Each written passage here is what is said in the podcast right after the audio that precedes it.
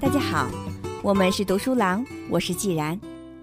今天接着跟大家分享玛格丽特·惠特利所著的《领导力与新科学》的第四章：世界的参与特性——好奇害死猫与参与式管理。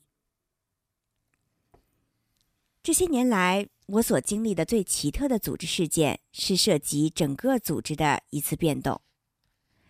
当时。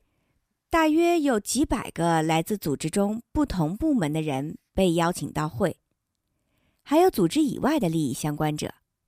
他们花了两三天时间，共同探讨了组织的过去、现在和未来。会议中提到的观点之多、规划之远，令我深深的感受到了参与的力量。这次会议的结果是产生了全新的、令人赞叹不已的成果。究其原因。无非是几乎整个组织的所有成员都参与了进来，他们不但对组织的过去和现在发表了意见，还对组织今后的发展提出了种种设想。由此可见，当不同的人坐在一起，为了共同的目标而不懈努力时，其创造力必然是势不可挡的。与某个人的想象相比，共同建立的愿景更加完美。也更有影响力。世界的这种参与特性已经加深了我对主人翁的理解。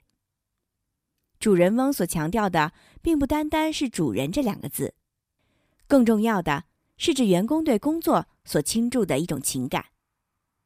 主人翁突出的是个人与公司的紧密联系，强烈的归属感将激励员工为公司尽职尽责。在组织行为这一管理领域。我感受最深的一点是，人们愿意支持自己参与其中的事物。尽管我经常像周围的那些顾问一样，喜欢大谈心理作用的影响，但我现在明白，量子世界观更强烈的支持这一思想，并认为它是实实在在的力量源泉。因此，激发人们主人翁意识的最好办法就是。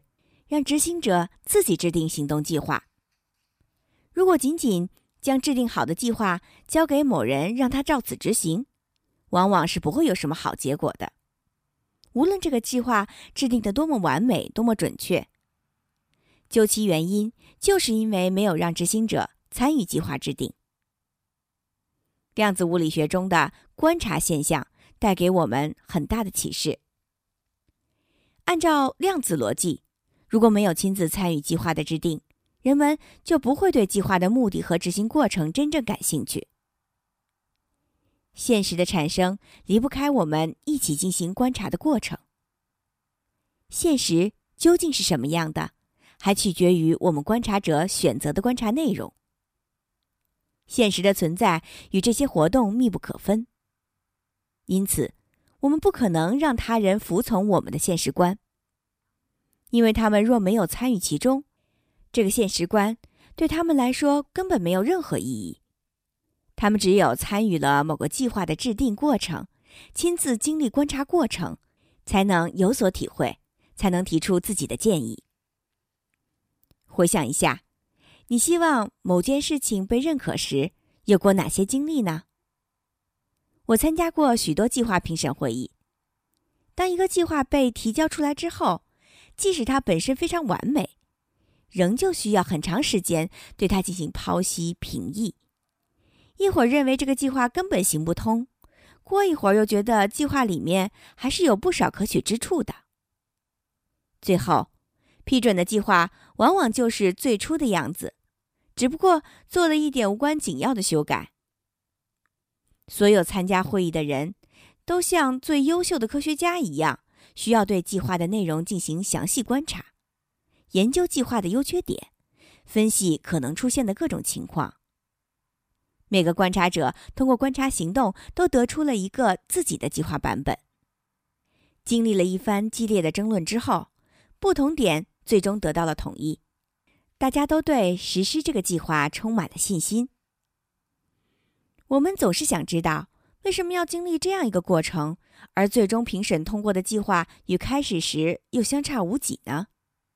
其实，恰恰是这个参与过程，使计划得到普遍的认可并付诸实施。参与、主人翁意识、主观的数据，这三个我在量子物理中获得启示的组织特征，在现实世界中也是广泛适用的。在我们的现实世界里，关系是最根本的因素。按照量子力学的观点，任何事物都要与其他事物发生关系。也就是说，没有独立于关系之外的事物存在。我们与现实世界相互作用的过程，就是创造世界的过程。因为我们的参与而呈现出各种各样的可能性。现实世界是一个充满过程的世界，这些过程以关系为纽带。事物也因为彼此间的联系，才暂时的显现出来。物理学家们对过程世界的认识要远远早于我们，他们更看重过程中所发生的一切以及它们之间的相互作用，而不是事物本身。就像祖卡夫在《翩翩起舞的物理大师》中所比喻的那样，他们是观舞者，而我们呢？我们坐在办公室里。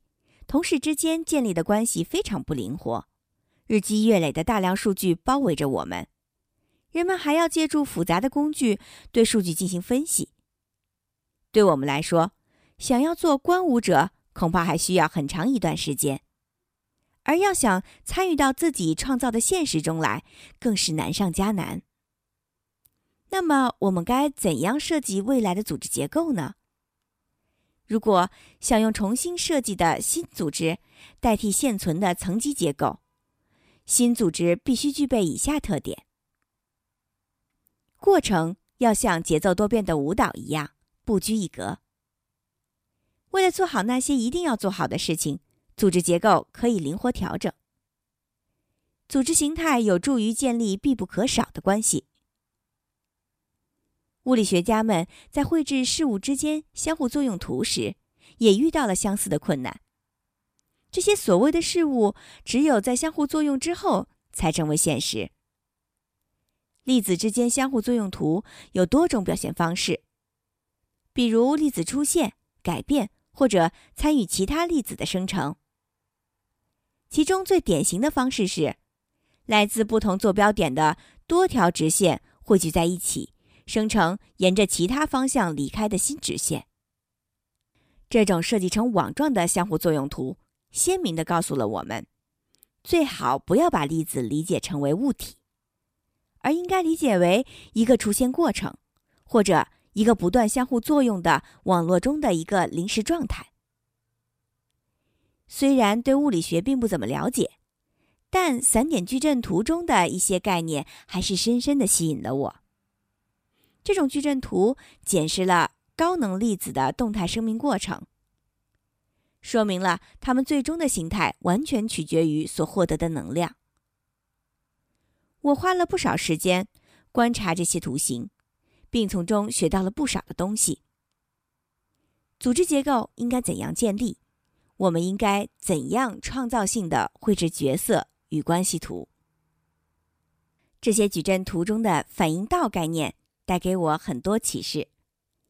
在这些图中，若干条直线连向一个相互作用的区域，而另外一些直线从相互作用区域中生成。每条线都有自己的名字，但最好不要把这些直线理解为粒子或事物，而应该理解为反应道。反应道是能量的临时形态，在反应道内。几种不同的形态都可能出现，这取决于在相互作用过程中产生的能量多少。传统的组织图中存在着许多直线，它们将界限严格的方块连接起来。如果把这些直线看作反应道，我们会得到全新的认识。不同的能量将会在这里发生相互的作用，产生出新的结果。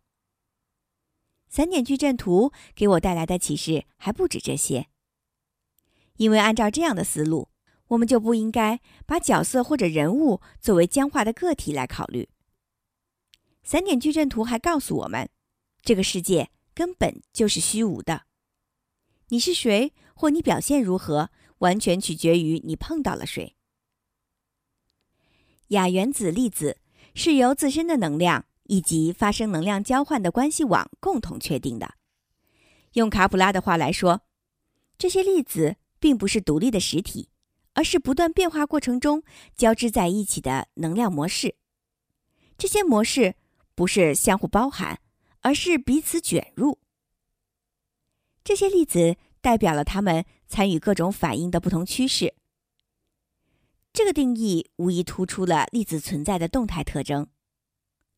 物理学家们通过散点矩阵图描述了粒子的演变过程。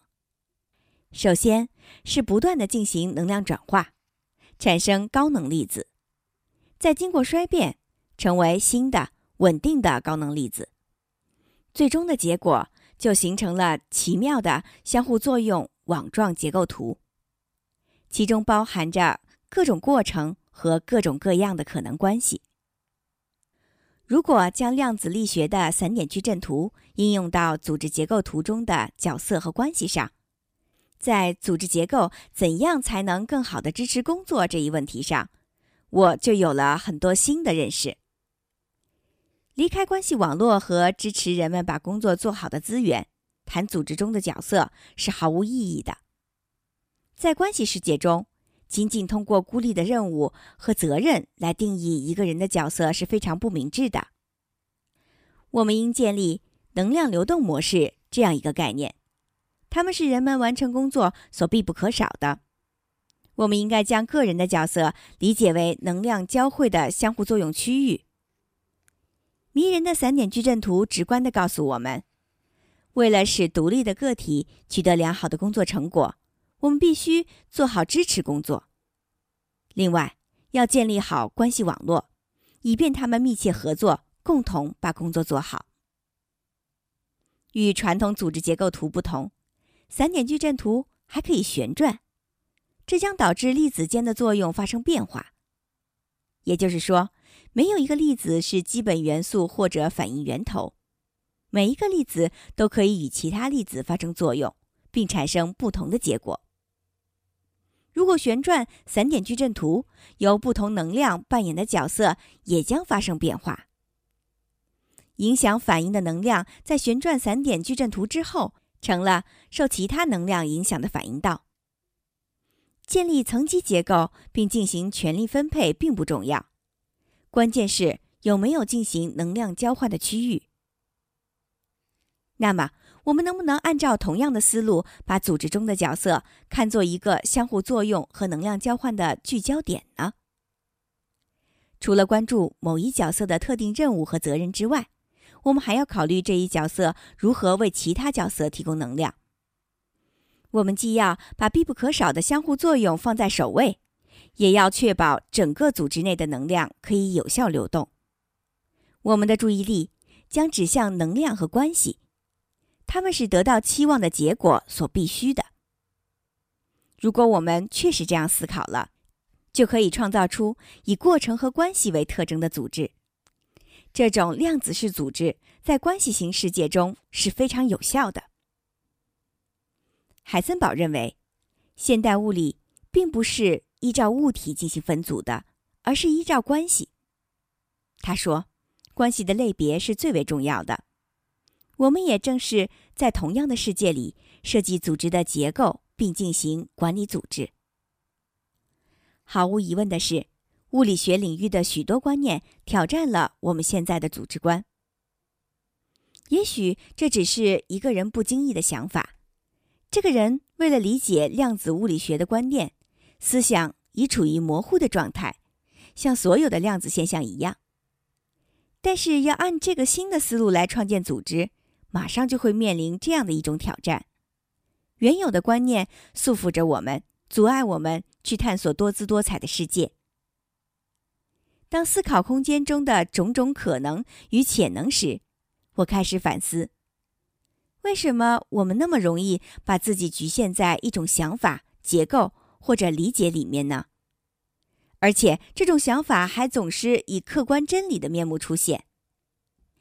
既然世界，拥有丰富的内涵，为什么我们还要墨守成规，认为正确的做法只有一个，一种现象也只有唯一的解释呢？实际上，只有更全面的观察事物，我们才能变得更加睿智。怎么能仅仅因为害怕风险就放弃参与了呢？既然我们可以共同创造这个世界，为什么不能接纳富有远见的新思想呢？为什么不能给新世界一个热烈的拥抱呢？既然已经被邀请跳一支生活之舞，我们就应该亲自参与创造新的世界。为什么我们总是固执的坚持已有的观点，甚至还要对未来做预测呢？现在，我们再回到薛定谔的猫问题上来。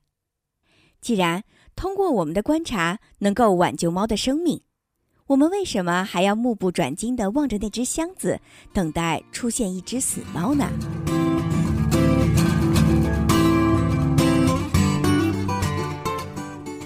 在本期。我们获得的新科学启示录有：参与、主人翁意识、主观的数据，这三个我在量子物理中获得启示的组织特征，在现实世界中也是广泛适用的。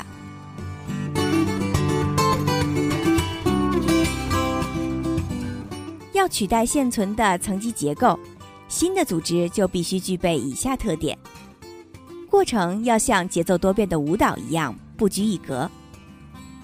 为了做好那些一定要做的事情，组织结构可以灵活调整。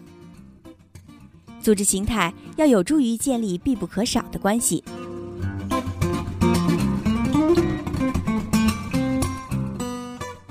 我们应建立能量流动模式这样一个概念，将个人的角色理解为能量交汇并发生相互作用的区域。为了使独立的个体取得良好的工作成果。我们必须做好支持工作，并建立良好关系网络，以便他们密切合作，共同把工作做好。今天就分享到这里，在下一小节中，我们将继续分享本书的第五章：平衡与变化，组织变革的关键法则。精彩内容敬请关注。我是既然，我们是读书郎，谢谢收听，再见。